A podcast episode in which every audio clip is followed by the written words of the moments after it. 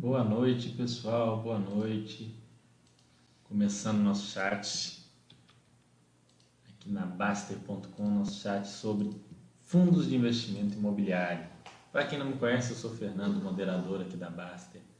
E hoje eu vou falar com vocês um pouquinho sobre os fundos de investimento imobiliário, análise, é, pontos a serem verificados na hora de começar a analisar um fundo. Hoje a minha internet não está muito boa, adianto isso para vocês. Então, se não ficar muito bom o chat, a gente repete. E o legal de um chat de análise de fundo é que dá para repetir sem repetir, né? A gente parte para outro fundo, avalia, fala dos mesmos pontos, mas a, ah, numa ótica de um fundo diferente, com um case bastante diferente, né? Com uma proposta diferente para que a gente não se repita. Então, se não ficar muito legal, não se preocupem, a gente repete e independente de ficar legal ou não, a gente vai fazer outros chats de análise porque isso vai ajudar vocês. Hoje eu vou pôr os pontos que eu considero principais aqui na análise, mas a gente vai olhar alguns outros além é, para ter um, um entendimento, para conseguir saber um pouco mais sobre os fundos nos quais a gente investe, ok? Vamos esperar o pessoal chegando, agora 9 h 05 esperar até umas 9 h 10 Enquanto isso, se quiserem fazer perguntas, eu estou aqui à disposição. Boa noite, Ted Fox, como vai? Tudo bem? Como é que está aí? As coisas. Vocês estão gostando, pessoal, da série? Quem estiver gostando, eu peço que deixem para a gente feedback aqui na Basta.com, porque ajuda bastante. É... Compartilhem também, falem com outras pessoas que têm interesse. E entrem aqui na área de FIIs do, da Basta.com. A aula anterior foi justamente mostrando todo o conteúdo que vocês têm acesso na área de FIIs da Basta. A gente vai mostrar hoje de novo. A gente vai falar disso de novo, porque hoje é como se fosse a da semana passada, só que já indo para estudo de casos mais a fundo. E é, nós vamos poder verificar uma série de dados, uma série de coisas. Então entrem aqui na área de física da Basta.com e explorem. Né? Não precisa entrar lá porque, e, e, investir, já comprar um fundo imobiliário, já começar a investir. Entra ali, leia, leia relatórios gerenciais, dá uma olhada nos informes, dá uma olhada nos resumos que a gente faz, nos vídeos de fundos específicos que a gente já fez tem uns dois vídeos onde eu, vai muito parecidos com esse, onde eu pego um fundo e a gente vai fazendo uma análise ponto a ponto do fundo. Então vale a pena vocês verem, porque vocês podem copiar aquele método em outros fundos. Então não deixem de acessar isso daí. Boa noite, José Valtinho, como vai? Boa noite, grande Cat Jump, sempre aqui com a gente, Cat Jump. Como é que vocês estão aí? Essa noite de segunda-feira, uma noite fria aqui em Belo Horizonte, aqui está um pouquinho frio. Não é de fazer frio aqui, mas hoje está um pouquinho. Vamos ver aí pessoal chegando. Boa noite, Espatros, como é que vai? O áudio tá bom, pessoal? O áudio e o vídeo? Me dá um feedback, porque minha internet não estava muito boa. Aí eu tô querendo ver com vocês aí se tá legal, se tá dando para ouvir bem, se tá dando para entender direitinho o que eu tô falando ou não. Tá legal? Como é que tá aí? Me deem o, o retorno, por favor, dessa da qualidade. Deixa eu ver aqui o, a câmera, áudio, microfone. Vê aí, falem, falem para mim como é que tá. Para poder saber. Tudo ok? Está bom? Ah, ótimo. E hoje a internet não estava muito boa, até caiu algumas vezes. Fiquei em dúvida, falei, nossa, se ficar ruim, complicado para o pessoal aí poder assistir, mas tá ok, tá bom. Bom, vou, já vou compartilhar a tela aqui com vocês, para a gente já, a gente já vai começar o nosso, nosso assunto do dia, nosso assunto de sempre. Hoje, né, vai ser a aula 6 sobre fundos de investimento imobiliário. A gente vai lá falar um pouquinho sobre os fatores internos e externos que influenciam e vamos pegar um estudo de caso aí de algum fundo é, vamos pegar um diferente nas outras aulas, a gente usou de exemplo HGLG.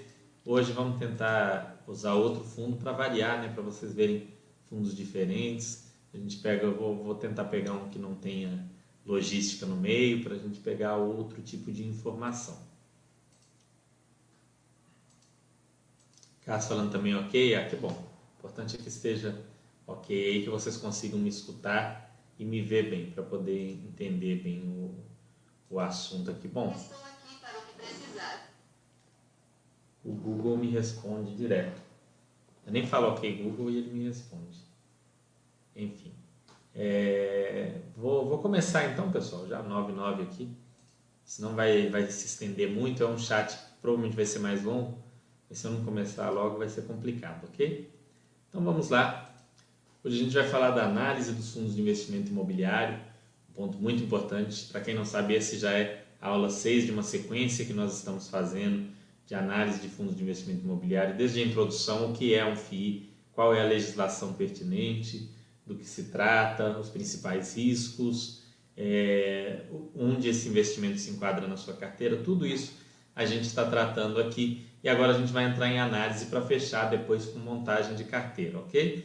Então a gente vai falar de análise de fatores internos e externos que atuam no fundo de investimento imobiliário. Primeira coisa na hora de analisar um FII, e é o ponto que eu de fato presto atenção, se vocês repararem bem aqui na Basta.com, a gente sempre dá um peso muito grande para a análise interna, seja das ações, dos fundos de investimento imobiliário, ou seja, como é o ativo em si. A gente não se preocupa muito em como a economia impacta nesse tipo de investimento, o que, que o, o, os fatores externos vão contribuir. A gente dá muito foco nos internos. Na hora que eu for falar dos externos, eu falo por quê. Mas basicamente, quando a gente fala dos fatores internos a serem analisados no fundo de investimento imobiliário, a gente começa pela diversificação. Seja diversificação em número de imóveis, né, é muito importante, em número de inquilinos. Às vezes um fundo é um shopping que tem um shopping apenas, mas são mais de 100 inquilinos. Ou então o fundo tem mais de 50 imóveis diferentes, mas tem apenas um inquilino, de BBPO, por exemplo. Então a diversificação de multi-imóveis, multi-inquilinos. O que significa um fundo mais diversificado? O fundo mais diversificado ele é melhor? Não necessariamente. O fundo mais diversificado ele tem menos risco e principalmente para o investidor iniciante, o foco tem que ser em menos risco, não naquele fundo que vai explodir, que vai fazer acontecer, e sim no fundo que vai apresentar menos risco. E o fundo mais diversificado naturalmente tem menos risco.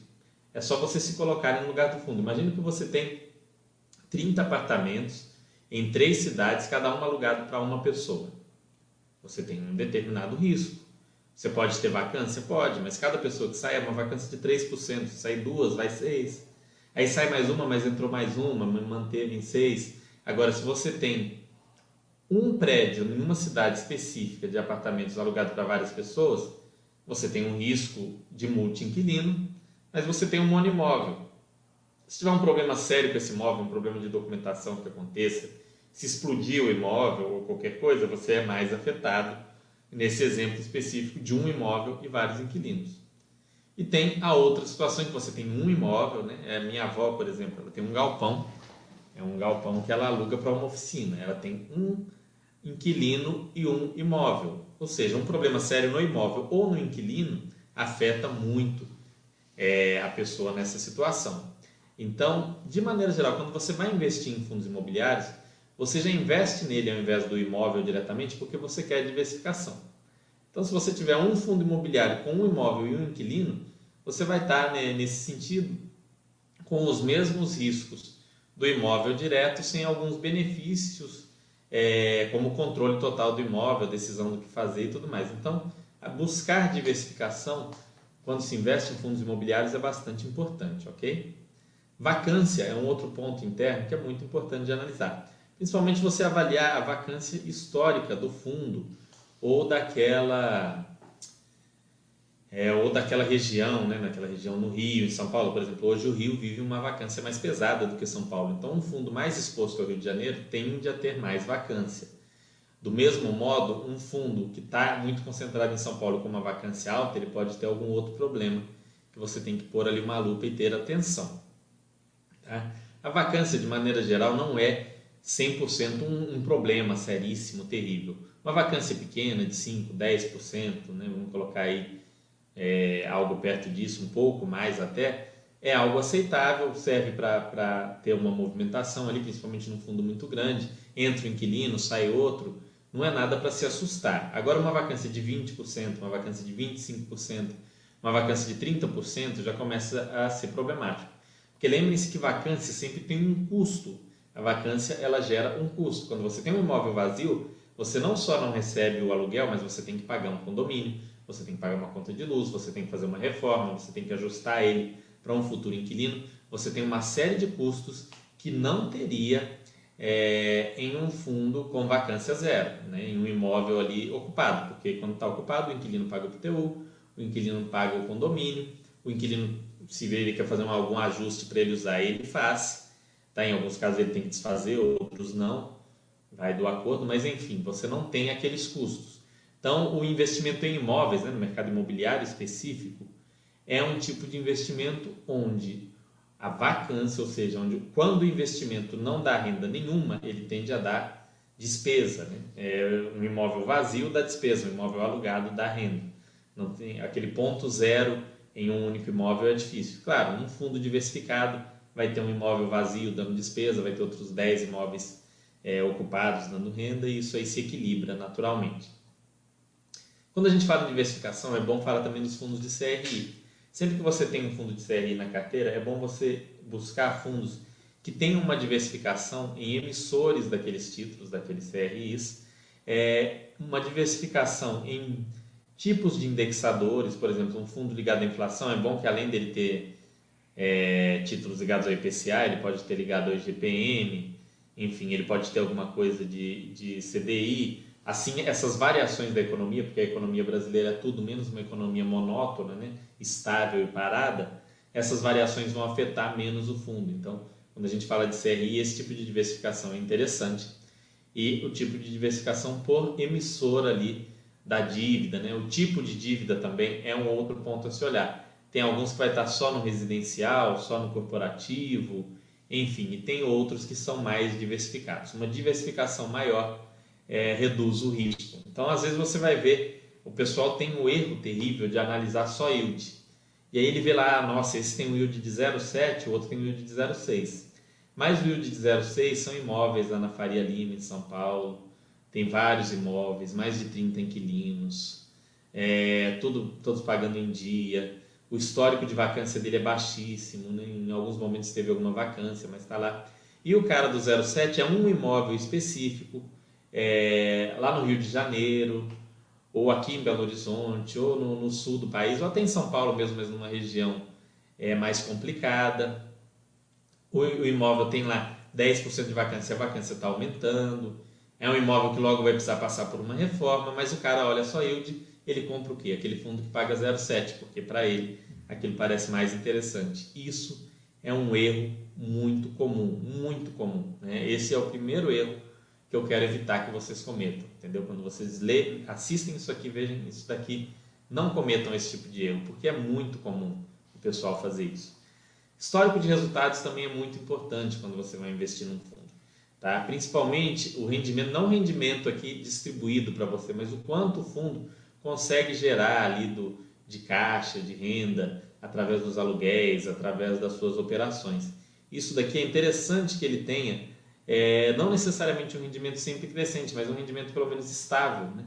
É o equivalente a quando a gente analisa nas ações o lucro. A gente não quer uma empresa que no ano dê um lucro enorme, no outro ano dá prejuízo, no outro fica ok, no outro. A gente quer uma empresa mais estável, mesmo vale para os fundos de investimento imobiliário. Então, claro, o ideal seria um fundo que todo ano o rendimento fosse crescendo pela inflação, desde 2010 e, e ótimo, mas isso é um pouco mais complicado.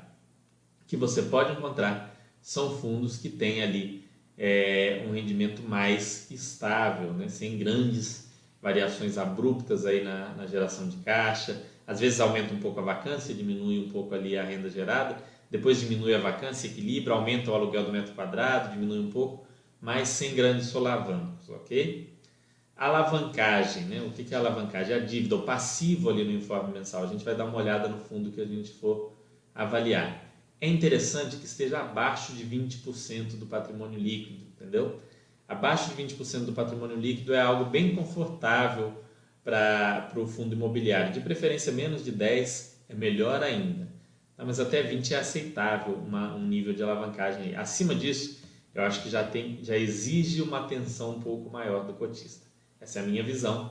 Pode, você pode ter uma tolerância maior a esse tipo de situação ou menor. Você pode analisar caso a caso e ter a sua opinião.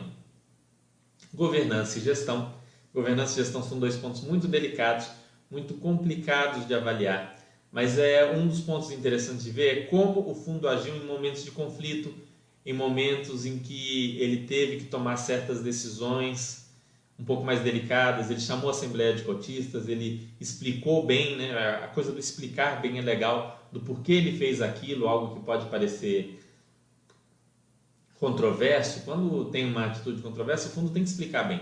Então você tem que procurar esses históricos. Olha, quando aconteceu, a Receita Federal multou o fundo, ele explicou bem o porquê daquela multa e o que ele pensa disso ah, o fundo é, precisou vender um imóvel que você acha que é um imóvel interessante. O fundo explicou bem por que, que ele vendeu o imóvel, é, qual que era a lógica por trás daquele, daquele desinvestimento, fez sentido. Enfim, a governança a gente avalia é com atitudes ao longo do tempo. Infelizmente não tem uma métrica exata de você olhar, não, esse número aqui tem que ser entre 3 e 5 para a governança estar tá boa igual número de imóveis. A gente fala que acima de 5 aí já é um número de imóveis legal. Mas governança não tem isso. É uma análise ali de você ler os documentos, de você ver os fatos relevantes e ver se você está entendendo. E quando você não entende, pergunta para o fundo, é, pergunta para o gestor, manda um e-mail para a ver se eles te dão um retorno explicando bem, te ajudando, detalhando, entendeu? É assim que se avalia se a governança está adequada ou não. E é claro, o tempo, né? Vocês vão errar, vão escolher algum fundo que talvez esteja com algum problema e com isso vocês vão aprender mais. Outro ponto são os benchmarks. Isso vale para os fundos TVM, ou seja, os fundos TVM normalmente eles se propõem é, algum retorno. Eles compram CRIs já voltados para aquele retorno. Normalmente eles buscam o quê? IPCA mais 6 é um bem comum. IGPM mais 3, mais 4. É, Selic mais dois, CDI, né? Quando fala CDI, eu acho que é, é meio ridículo, né? Porque o mínimo que se espera de um fundo imobiliário é isso. Então, CDI eu acho que é muito pouco. Mas eles costumam colocar ali alguns benchmarks. E aí você tem que, no caso do fundo TVM, dar uma olhada para ver se eles estão conseguindo entregar isso. Normalmente eles colocam o cálculo no relatório gerencial e o cálculo é bem correto, mas você pode fazer à mão. A gente vai pegar um fundo TVM aqui e fazer depois é, talvez não hoje, mas vamos fazer. Enfim, você tem que avaliar ali, analisar e ver se aquele cálculo, se aquela conta está batendo, se ao longo do tempo ele está entregando. É claro, ele não vai entregar o tempo inteiro, mas ao longo de períodos de dois anos, três anos, ele sempre está conseguindo ali bater aquilo dali. É um bom indício, né? Ou seja, o cara entrega o que promete. Às vezes o pessoal espera, ah, mas esse fundo não está não está indo tão bem esse fundo TVM aqui, ó, ele está ele tá me dando um, um dividend yield de, de, de 6%. Mas ele, tá, ele se comprometeu ali a te dar CDI mais 3, e aí a gente tinha uma taxa de juros de, de 2,75, CDI mais 3 é 5,75.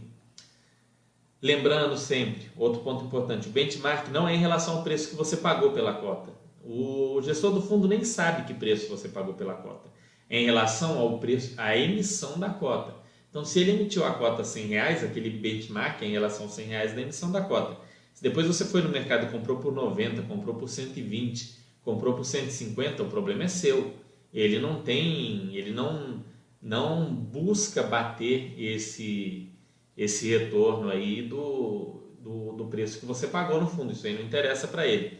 O foco dele é, é e sempre vai ser o valor da emissão da cota, porque ele não, ele não tem controle sobre o valor de mercado, não tem como você prometer qualquer retorno em cima do preço de mercado do fundo. Né? Isso é totalmente impossível.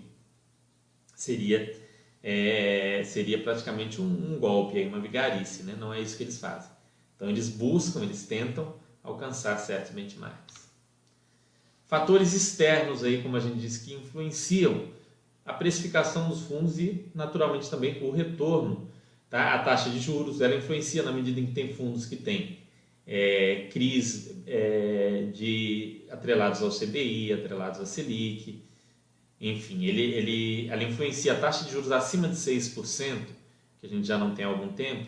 Ela acaba influenciando um pouco no preço dos fundos, não tanto, mas ela tem alguma correlação com o preço dos fundos o retorno pré-fixado da NTNB, ou seja, do Tesouro IPCA de média e longa duração, Tesouro IPCA com cupom, esse retorno pré-fixado normalmente é utilizado por muita gente para precificar os fundos, então ele acaba tendo algum impacto.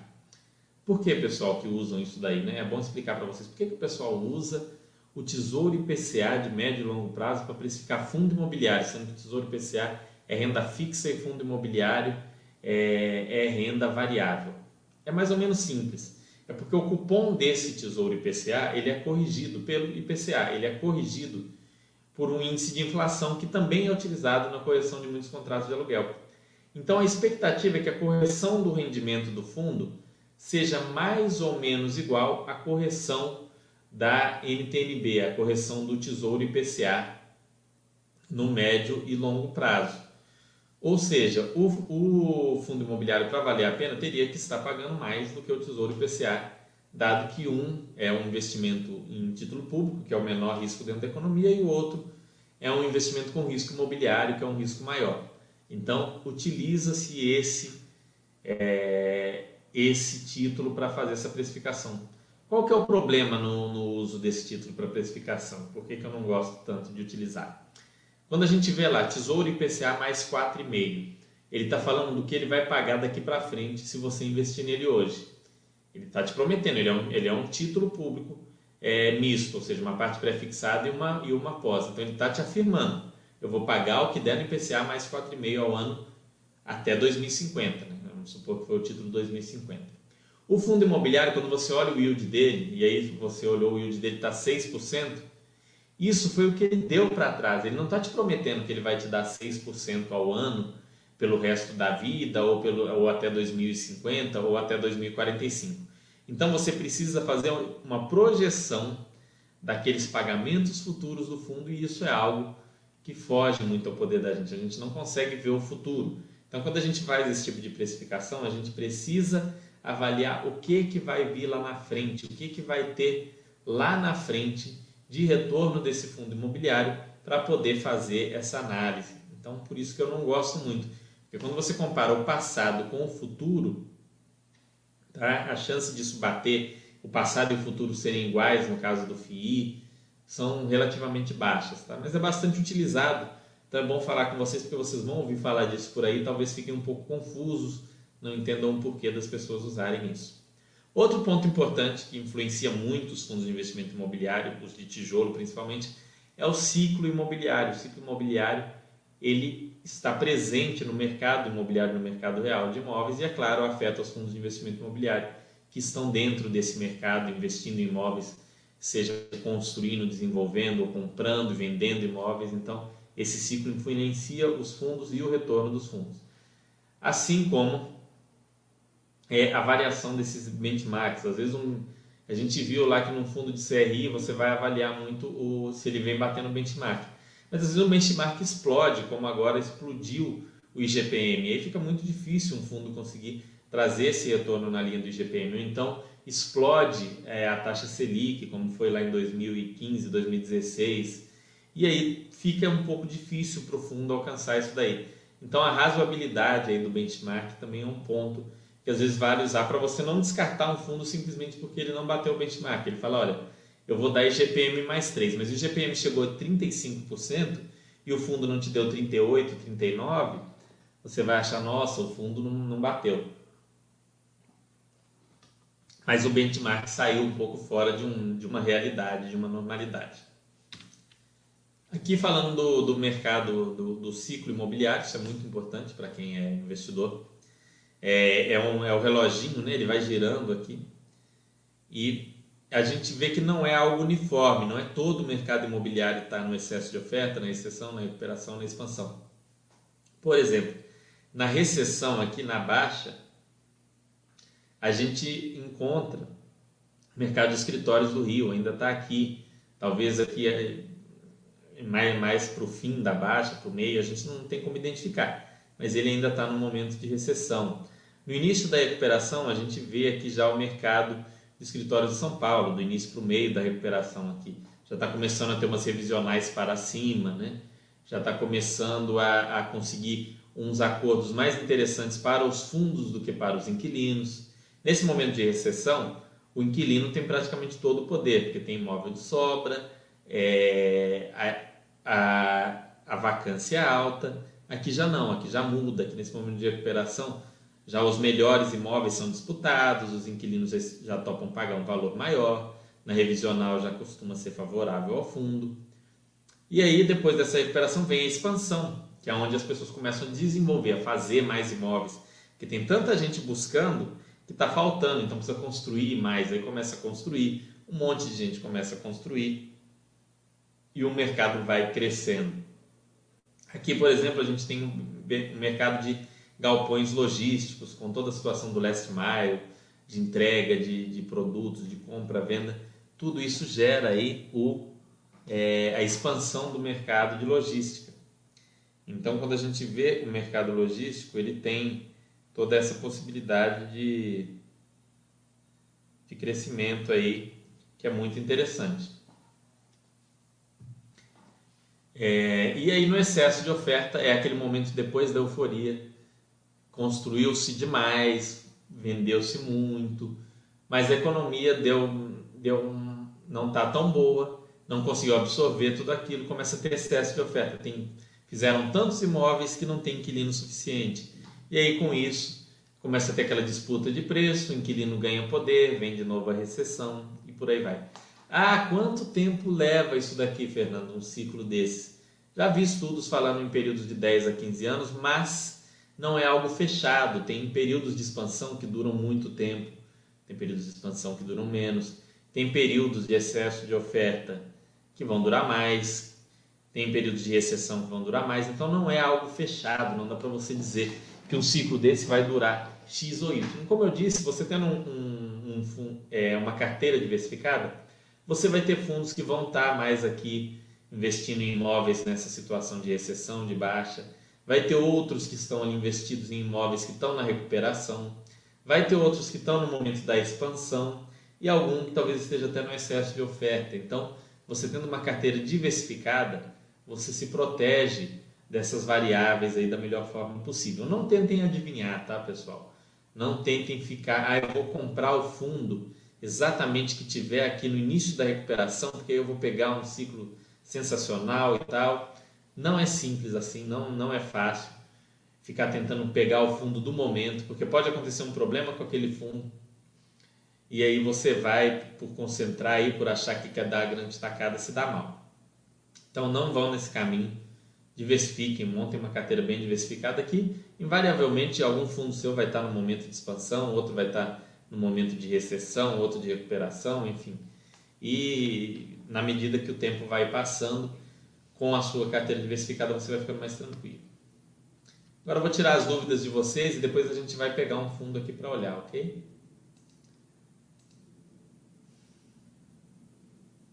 Boa noite, Lupe. Boa noite, Frederico Nogueira. Frederico Nogueira elogiando o livro. Que bom que gostou, Frederico. Fico muito feliz. Fernando, para mim só aparece a página inicial do livro. É isso mesmo? O livro não está aparecendo direito, Rob, mas e eu atualizei ele. Bom que você me avisou. Tá? Me manda um por, por mensagem aqui. Depois eu vou. Eu estava atualizando ele no, é, no, no Kindle, aqui no, no sistema da, da Amazon e aí é bom você avisou que teu erro. Então eu vou, vou tentar atualizar hoje de novo, vou ver o que, que acontece.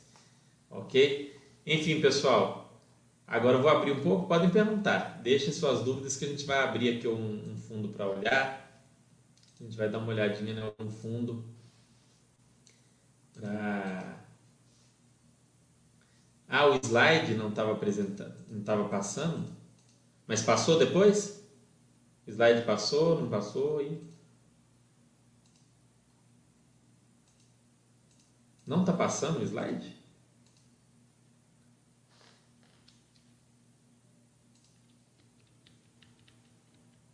Está passando? Parece que aqui para mim parece normal, parece como se estivesse passando normal o slide.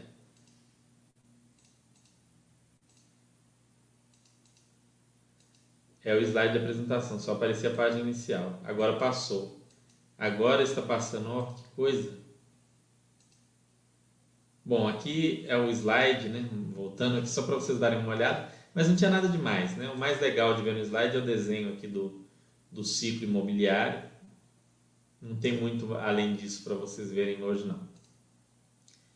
Vamos pegar aí as dúvidas de vocês é, para a gente bater um, um, um papinho aí e olhar algum fundo. Alguma dúvida sobre o que foi falado agora? Sobre análise, sobre diversificação, vacância, sobre histórico, sobre governança e gestão, taxa de juros, enfim. Se, se tiverem alguma dúvida, podem colocar. Boa noite, Aurivan. Como é que vai? Tudo bem? Bom, então, pessoal, vou pegar aqui e vou mostrar para vocês o, um fundo aqui. Vou pegar algum fundo. Aqui, para quem não conhece, esse, essa é a Baster.com, é o site aqui que trabalha com qualidade de vida, finanças pessoais, investimentos em ações, fundos imobiliários, renda fixa. Tem muito conteúdo legal aqui. Eu já fiz uns outros chats falando sobre isso. O chat anterior mesmo falou sobre a área de FIIs da Baster.com. Mas vamos lá. Vamos olhar aqui, ó. FIIs e imóveis.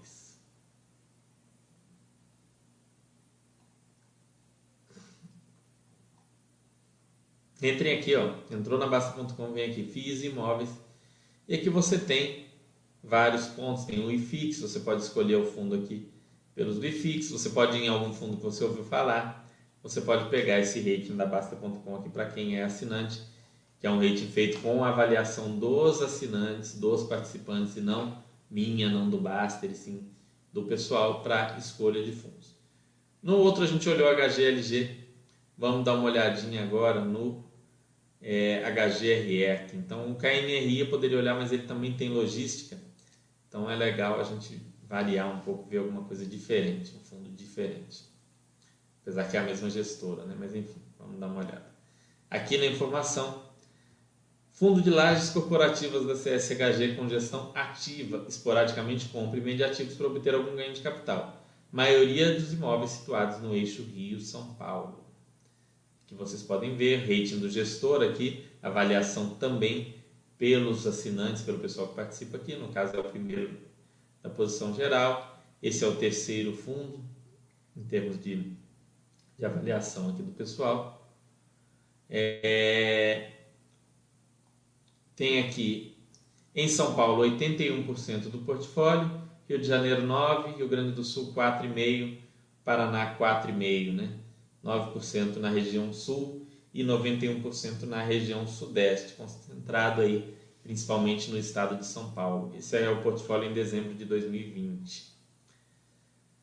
Contratos por índice, maior parte IGPM, alguns corrigidos pelo IPCA, vocês já conseguem ver, dar uma olhada. E aqui tem o portfólio, tem fotos aqui que o pessoal tira e manda, foto dos imóveis aqui. Aqui vocês já começam a ter uma ideia do que é o fundo de investimento imobiliário. Nessa abinha paz, vocês vão ver os principais pontos do fundo. Ele tem um IPO há 12 anos, aqui IPO há mais de 5 anos, é, é, é, já é considerado um fundo que já foi um pouco testado pelo mercado, então já ganha um cachorrinho verde. No caso, esse fundo é 12 anos, é mais, bem mais do que os 5 anos, bem tranquilo. Boa liquidez também, é um fundo que tem muitos negócios por dia, fácil de entrar e sair. Boa gestão, né? a gestão dele é bem avaliada aqui pelo pessoal da Basta.com, nota acima de 3,5. Tem mais de 5 imóveis, ou seja, é um fundo considerado bem diversificado internamente Contudo, ele tem uma vacância elevada. A gente vai dar uma olhada nesse histórico de vacância dele. O passivo dele ó, representa 7% né, do, do, do, do patrimônio total. 7% do ativo. Como eu disse, até 20% é bem ok. Então, 7% está bem estável, está bem tranquilo. 7, 8% abaixo de 10% é algo que você não precisa nem, nem se preocupar. E aqui a gente vê o histórico de vacância do fundo, que é algo que vem sendo um pouco mais complicado. Ó. 25, 30%, 28, 20, 18, 20, 18, 20, 20, 17, 17, 23, 20, 21, 26, 22. Esse vem sendo o calcanhar de Aquiles dele nos últimos tempos. Histórico de ABL do fundo. O fundo teve maior área bruta locável dele de 228 mil metros quadrados, tinha 23 imóveis vendeu um imóvel, agora está com 202.997. Esse aqui já é um ponto inicial para vocês darem uma olhada. Olha, aqui tem o, o retorno é, descontado do fundo nos últimos 5 anos, 10 anos, um retorno de 194%, 11 anos aqui, que é desde o início, 274%. Essa é a situação aqui do fundo. Tem aqui um vídeo que eu fiz em 2018, tem uma rapidinha aqui do Giovanni, olha só, rapidinha do Giovanni. A vacância está meio alta há um tempo, mas fora do pico de quase 30%. A gestão começou a se mexer comercializando um dos ativos mais problemáticos e realizando benfeitorias em outro para melhorar a atratividade. Como todo FII, gestão ativa em primeiro lugar precisa confiar na gestão, deixar que ela resolva essas questões. Outro ponto interessante é avaliar se a gestão conseguiu gerar bem os gerir bem os inquilinos durante a pandemia. A pandemia vai ser um ponto é, que depois a gente vai poder fazer um estudo para verificar como os fundos passaram pela pandemia, tá? Vai ter chat sobre isso, mas para isso a pandemia precisa acabar, óbvio. Todos nós queremos que ela acabe quanto antes, não, não pelos fundos, mas por tudo.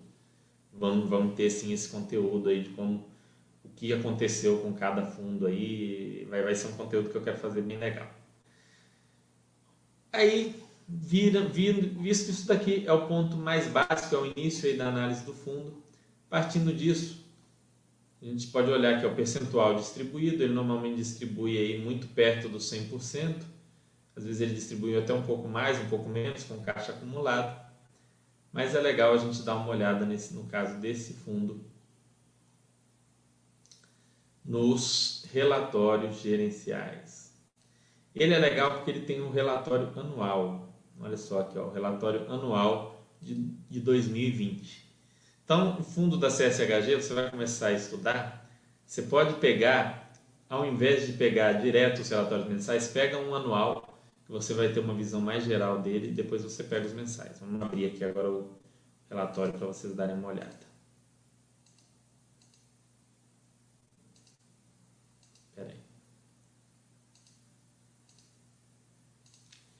Vamos dar uma olhadinha.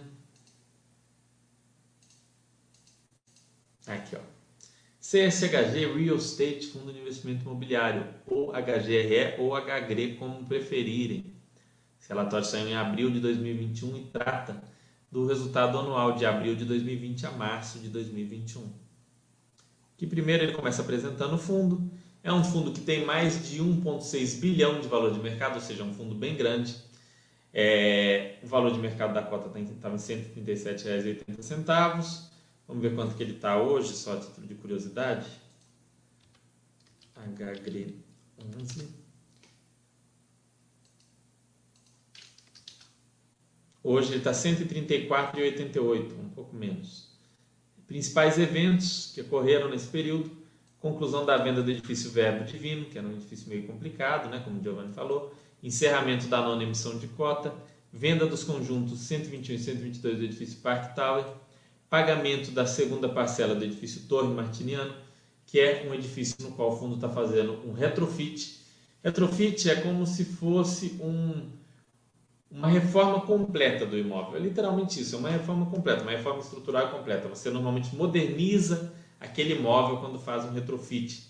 É isso que ele está fazendo com o Torre Martiniano. Ele entende que o imóvel é bem localizado, tem uma boa estrutura e que vale a pena fazer esse retrofit para alugar, para conseguir absorver essa eventual expansão que a gente está vendo no mercado de escritórios de São Paulo, essa recuperação, conseguir alugar bem assinatura de escritura de, do, do Berrini One, conjuntos 41 e 62, é o Dewan lá, o edifício Berrini One, ele comprou mais dois conjuntos lá. Esses foram os principais fatos ocorridos no ano aqui que ele põe. Tem mais de 109 mil cotistas, é, o retorno dele desde o início, ó, desde que ele foi, desde que ele começou, ele trouxe um retorno de 306% para os cotistas. Isso não é tão importante. Que a composição do fundo, veja, o fundo está praticamente todo alocado em imóveis. Em março de 2020 tinha 97% em imóveis, mas em março de 2021 99%. E aqui ele tem um pequeno caixa aqui de 1%. Aqui põe os imóveis e a participação deles em relação à receita do fundo. O Shukri Totes são os mais representativos, o Martiniano não tem nenhuma representação hoje na, na receita, porque está em retrofit, conforme eu falei com vocês, está sendo reformado, imóvel reformado, não tem inquilino. Berrini One, Jatobá, Contax, Sercom e todos os imóveis aqui do fundo. Vejam que é um fundo bem diversificado. Aqui tem as principais localizações. Para quem conhece mais São Paulo, isso daqui pode ajudar mais. Cada um dos imóveis, onde fica, a região que fica. É, Paulista está na Avenida Paulista, Torre Martiniano na Avenida Paulista. Vocês podem ver que é a Faria Lima, na, Faria, na Avenida Faria Lima, o Centro Empresarial Mário Garneiro na Avenida Faria Lima. Tem toda a localização aqui. A mesma coisa aqui no Rio, aqui é onde ficam esses imóveis com menos detalhamento. Né? Em São Paulo, como é a área principal do fundo, eles detalham melhor os imóveis do Rio, Paraná e Porto Alegre. Não está tão detalhado, mas se você quiser buscar o endereço desses imóveis, você encontra ali no relatório trimestral, conforme a gente já falou. Aqui os resultados do fundo nos últimos 12 meses, que é o mais interessante, quando a gente olha só o último mês a gente vê alguma distorção, mas nos últimos 12 meses ele teve um resultado de 87 milhões 343 mil e distribuiu 87.869, ou seja, distribuiu um pouquinho mais do que o que ele gerou, nada muito expressivo. É, teve ganhos de capital nos últimos 12 meses e rendimento imobiliário aqui, rendimento de locação. Ok? Gerou esse tipo de resultado. Aqui tem o histórico das distribuições, abril, maio, junho, julho. Ele vinha distribuindo na casa de 57 centavos, subiu para 65, fez uma distribuição normal em dezembro de 2020, que foi um ganho de capital, depois voltou para 67. Aí chegou aqui em março de 2021, ainda no 67, que é o que ele vem distribuindo. Em abril, se vocês quiserem saber o que, que ele distribui, é só olhar aqui na parte de proventos da Basta.com. Em abril, ele distribuiu também 67 centavos, como vinha distribuindo por cota. Essa parte aqui de comparação dele com IFIX e CDI, eu não olho isso. Isso para mim faz algum sentido num, em um FOF, né? você comparar com IFIX, mas no geral não, não, não é algo que faça muito sentido. É, aluguel por metro quadrado aqui do fundo, como é que ele foi, como é que ele está nos últimos tempos. Lá em abril de 2020 estava 82,42, hoje 87,01. É, e o aluguel por metro quadrado total aqui 62,06. A vacância física do fundo foi de 21,6% no ano passado para 23% nesse ano, ou seja, teve um aumento de vacância Lembrando né, que a gente está passando pela pandemia e tudo mais, é natural que os fundos sintam um pouco. A questão é o quanto, né? Não seria muito ou pouco. Vacância financeira era de 21%, chegou aí a 26%, 26,2%. Teve um aumento também, naturalmente, aumenta a vacância física, aumenta a financeira. A gente já falou da diferença entre esses dois tipos de vacância em vídeos anteriores. Gráfico do aluguel versus vacância que você vai ver aqui a, a evolução aí do aluguel metro quadrado total, conforme a vacância. Radiografia imobiliária. O que, que é esse OALI? É, a, é uma espécie de duration, para quem é acostumado com a, com a área de finanças. É a receita do o vencimento dos contratos do fundo ponderado pela receita. Né? Ou seja, o, o, contrato vence ano que vem, mas ele é responsável por 90% da receita do fundo, ele vai ter peso 9 no cálculo. O outro vence daqui 20 anos, mas ele é responsável por 10%, ele vai ter peso 1.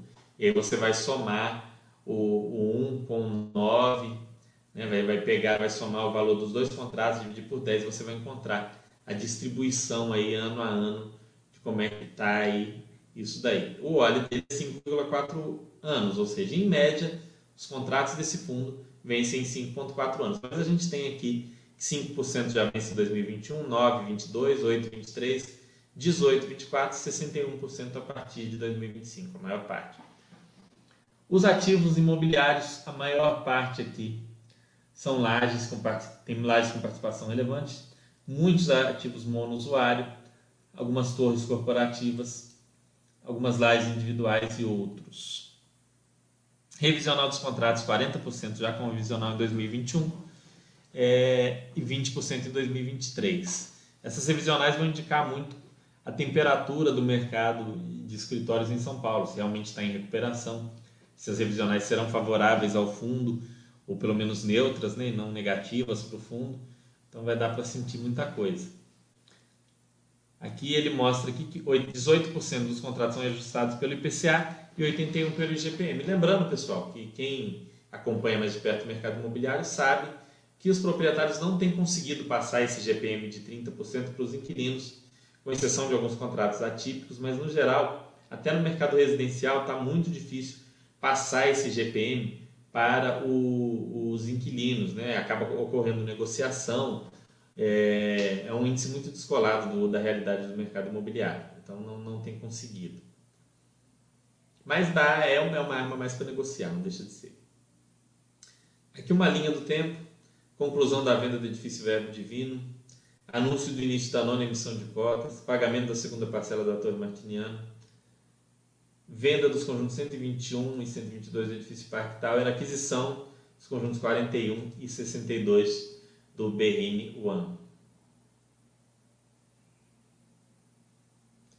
Caixa, dívida líquida do fundo, qual era a situação dele. Em março de 2020, ele tinha aí uma dívida líquida de 217 milhões. Em março de 2021, ele tem um caixa de 3 milhões e 800. É, em março de 2018, março de 2019 também tinha um caixa positivo. Percentual de ativos classe A ou A hoje é 70%, né? Veja que foi melhorando, ele, o fundo buscou é, melhorar o, o nível dos imóveis, isso aqui é bem interessante, e aumentou também as torres monosuário e lajes com participação relevante do fundo, onde o fundo não tem simplesmente uma laje corporativa ou algo assim. E aqui vai ter os comentários do gestor, é interessante quem tiver interesse nesse fundo que leia com calma. É, aqui ele fala do, do que aconteceu, do, dos pontos, o que, que houve em relação à pandemia, como que isso afetou o fundo. É, o fluxo comercial aqui do, dos imóveis, ele teve que dar diferimento para os inquilinos. O que, que é isso? Diferimento vocês vão ver em relatórios de muitos fundos imobiliários, então é bom explicar. Eu sou seu inquilino, olha, eu sou seu inquilino, eu tenho aqui é, um, um, negócio meu específico de dentista, de advocacia, de seja o que for, e com a pandemia meu movimento diminuiu muito. Eu tinha, tinha um faturamento de 100 mil meses, esse faturamento caiu para 30 mil meses, está muito difícil para mim pagar o aluguel. Você pode fazer alguma coisa por mim? Aí ele fala, olha, tudo bem, eu vou reduzir o seu aluguel agora pela metade, só que no ano que vem você vai me devolver isso aí, ou seja, você vai pagar o aluguel cheio mais um pouco. Você vai devolver aos poucos aquele diferimento, aquela diferença, aquela redução temporária que eu fiz para você. Então aqui ele mostra que ele fez, em vários casos, tiveram distratos, ou seja, pessoas que foram embora, redução no valor de aluguel, diferimentos, que são esse tipo de acordo, descontos, que é mais simples de vocês entenderem, ou seja, olha, esse aluguel não dá para eu pagar porque minha situação é crítica, e se você quiser cobrar depois também não dá, eu vou quebrar. Tem como fazer um desconto? Fez desconto para a pessoa. Renovação, expansão né? É, e novas locações aqui. Isso foi o que aconteceu ao longo do ano passado. Do ano passado foi um ano muito mais para descontos e diferimentos do que para expansões e novas locações por motivos óbvios. É, 40% da BL do fundo foi renegociada, foi feito algum tipo de é, acordo por, uma, por aquilo que a gente falou. A empresa está num momento difícil, o fundo acaba tendo que ter essa sensibilidade de, de tolerar, de aceitar isso daí. Aqui o estoque do mercado de escritório de São Paulo, estoque total, e o perfil aqui em Office e corporativo, estoque de A, e B. Total que tem aqui como que o fundo tem. As diferenças. O fundo investe em imóveis do tipo office, do tipo escritório e também esses do tipo corporativo. Mercado de escritórios corporativo de São Paulo, esse daqui é um dado muito legal porque ajuda vocês na análise de qualquer fundo de escritórios.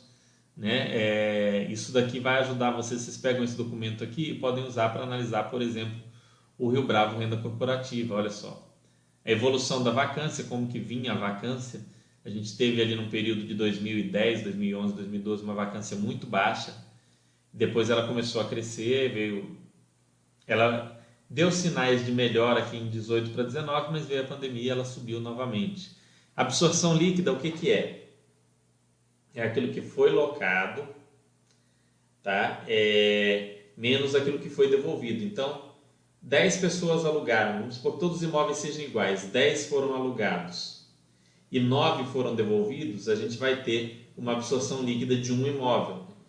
Se pegou aí é, mil imóveis foram devolvidos e só 900 foram alugados, nós temos uma absorção líquida negativa, que é o caso que aconteceu aqui em 2005 e em 2020. Ou seja, mais gente devolveu imóveis do que alugou. Tá? Isso, esse é um ponto muito importante entender a absorção líquida, porque isso também aparece em vários relatórios. O novo estoque aqui é aquilo que foi lançado, né? a gente teve. Aí entra naquele ponto do ciclo imobiliário, ela só estava lançando muito pouco em 2005, 2006, 2007, 2008, 2010 lançou pouquíssimo, né? teve aquela crise do subprime e tudo mais.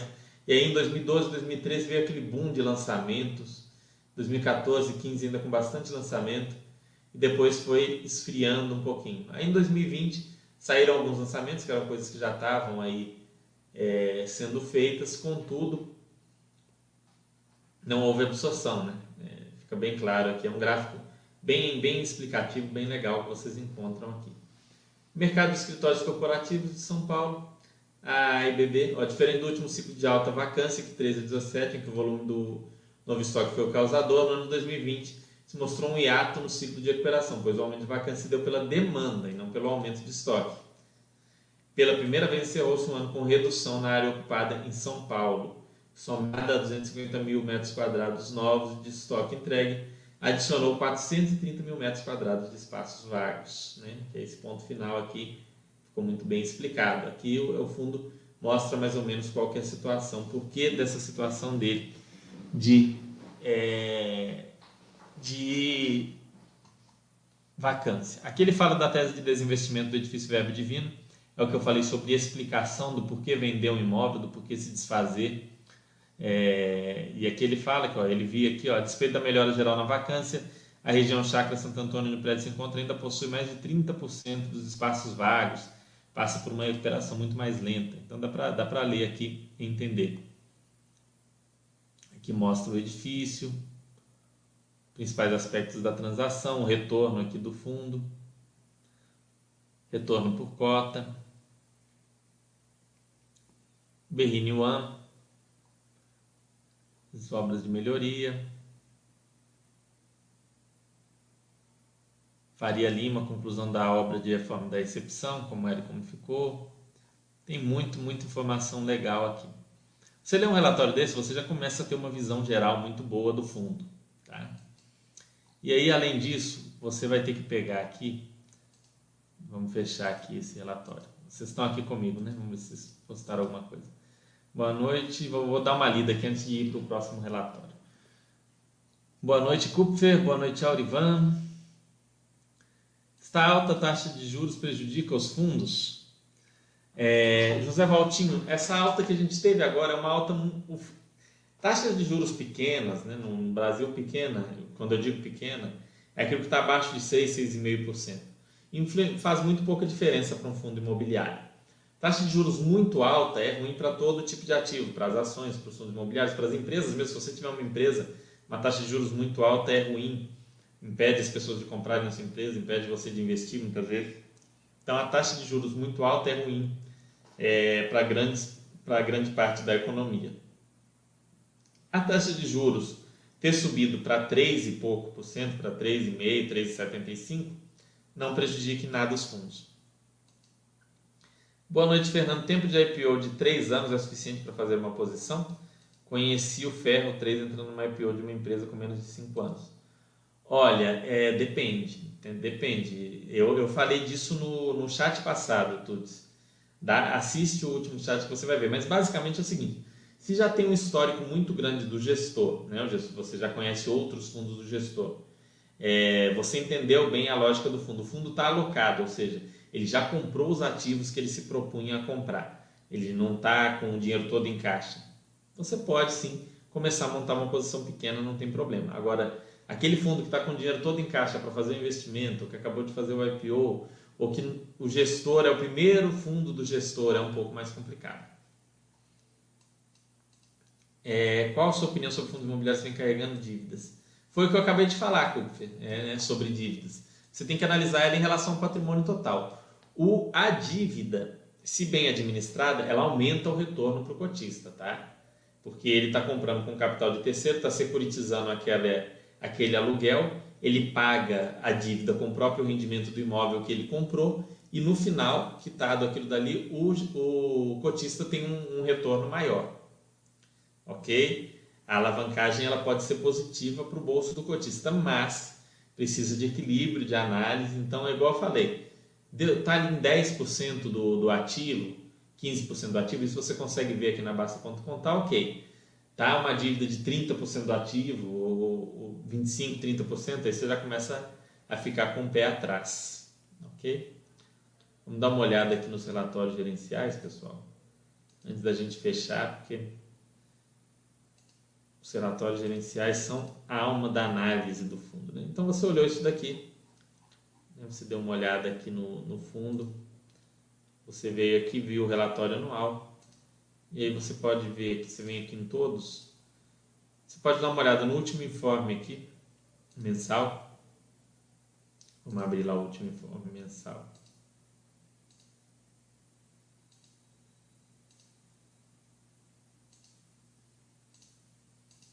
o último informe mensal aqui você vai ter é, o ativo, o patrimônio líquido e que você vai ter o é, esse fundo, por exemplo, não tem mais passivo, ó.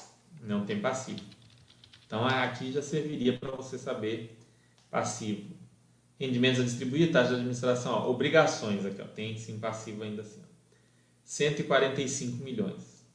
Então você pega esses 145 milhões e divide pelo ativo total. 145 140 dividido por o meu ativo total do fundo aqui em cima. Ativo. 2, 158, 559. Está dando 6,7% do ativo. Então tá, tá super equilibrada a dívida aí do, do HGRE. É, uma, é um ponto a se olhar. E agora vamos abrir aqui um relato, o último relatório gerencial. Vou mostrar para vocês a tela aqui primeiro.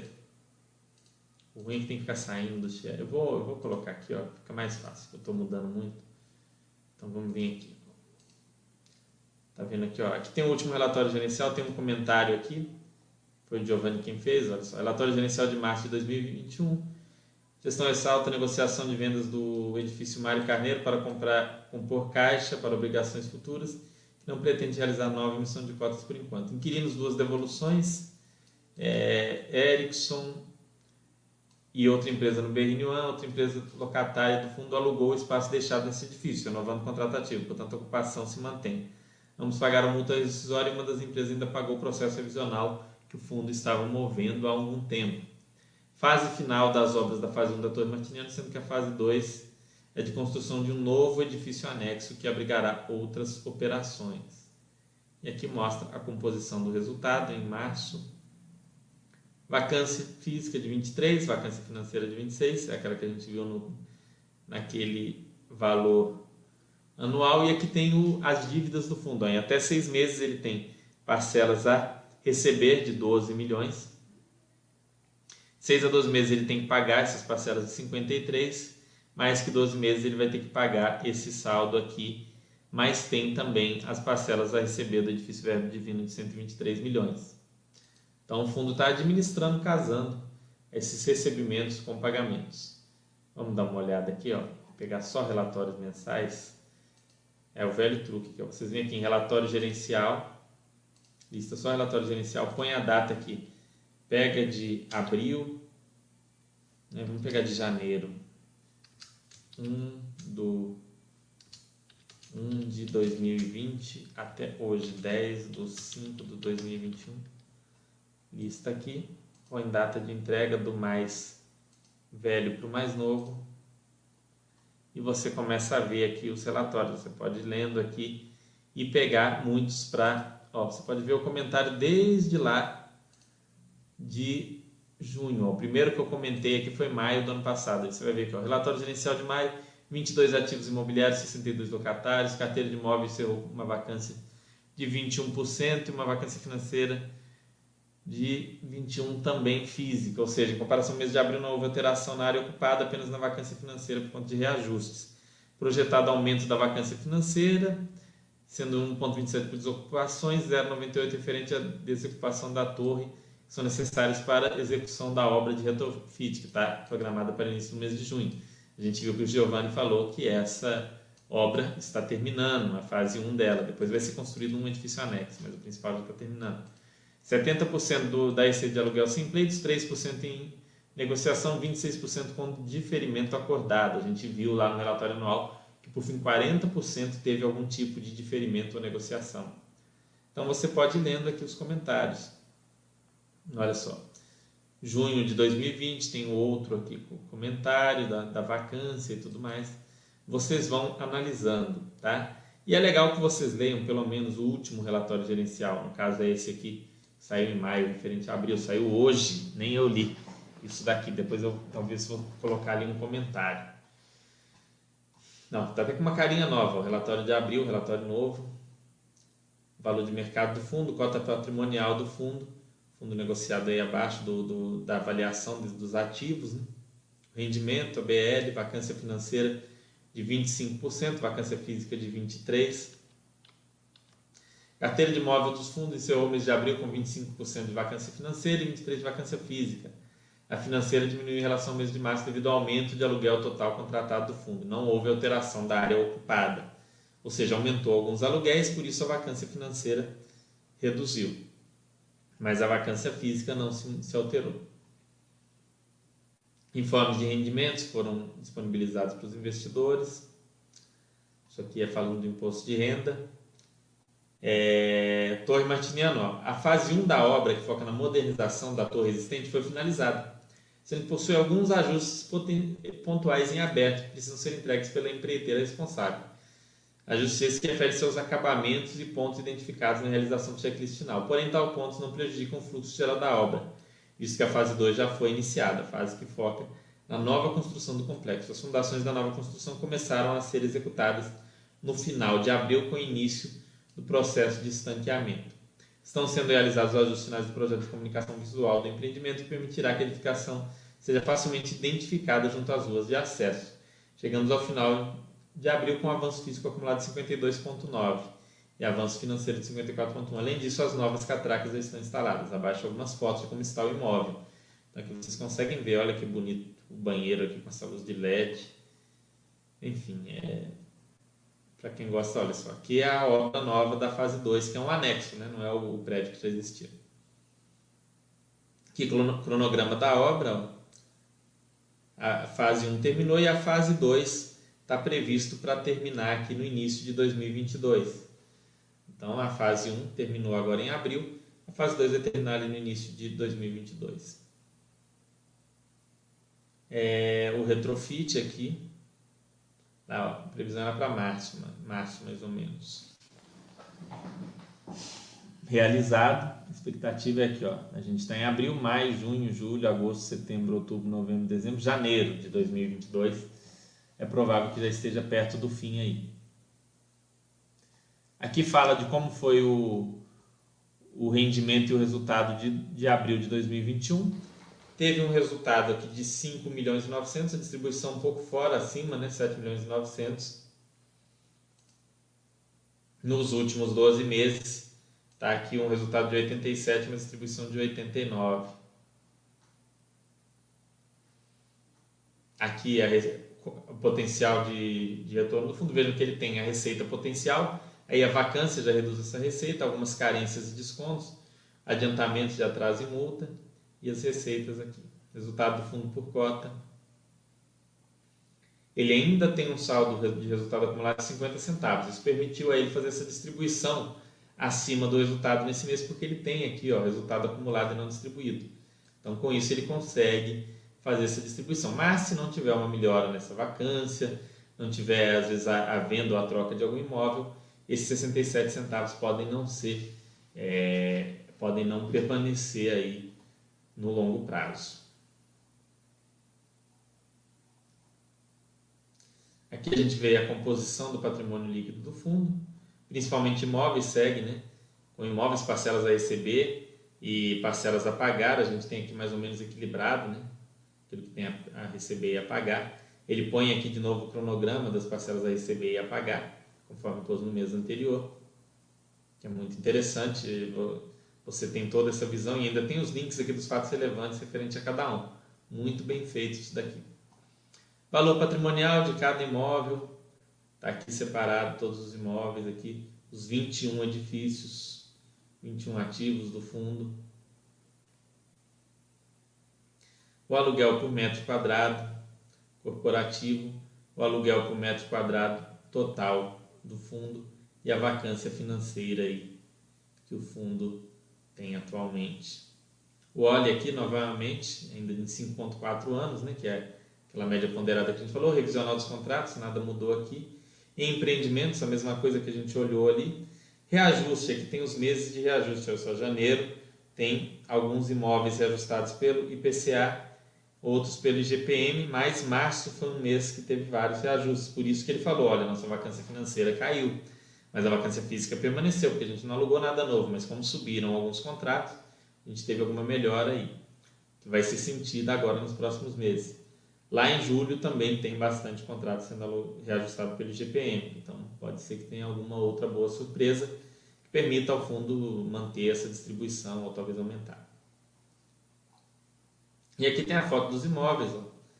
É, no Berrine aqui, Edifício Brasil Interparte, Roberto Sampaio Ferreira, que é vacância 33%, vacância 30%, Berrine 1, vacância 18%, Aqui, ó.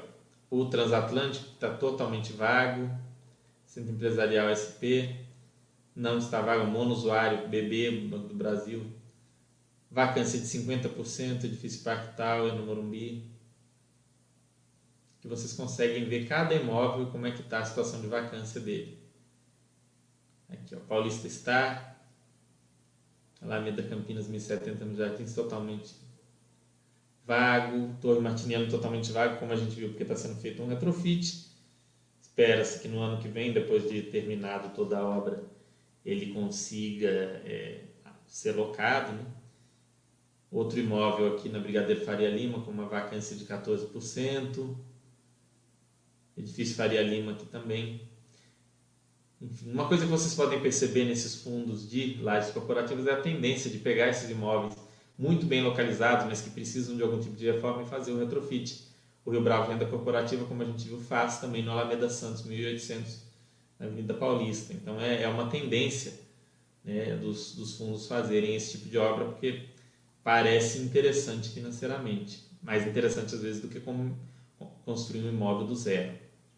E aqui tem cada um dos imóveis do fundo. Então, vale a pena vocês lerem, pessoal. Pega esse relatório anual que eles lançam pega o, o, o último relatório gerencial, os dois últimos, e leiam inteiros.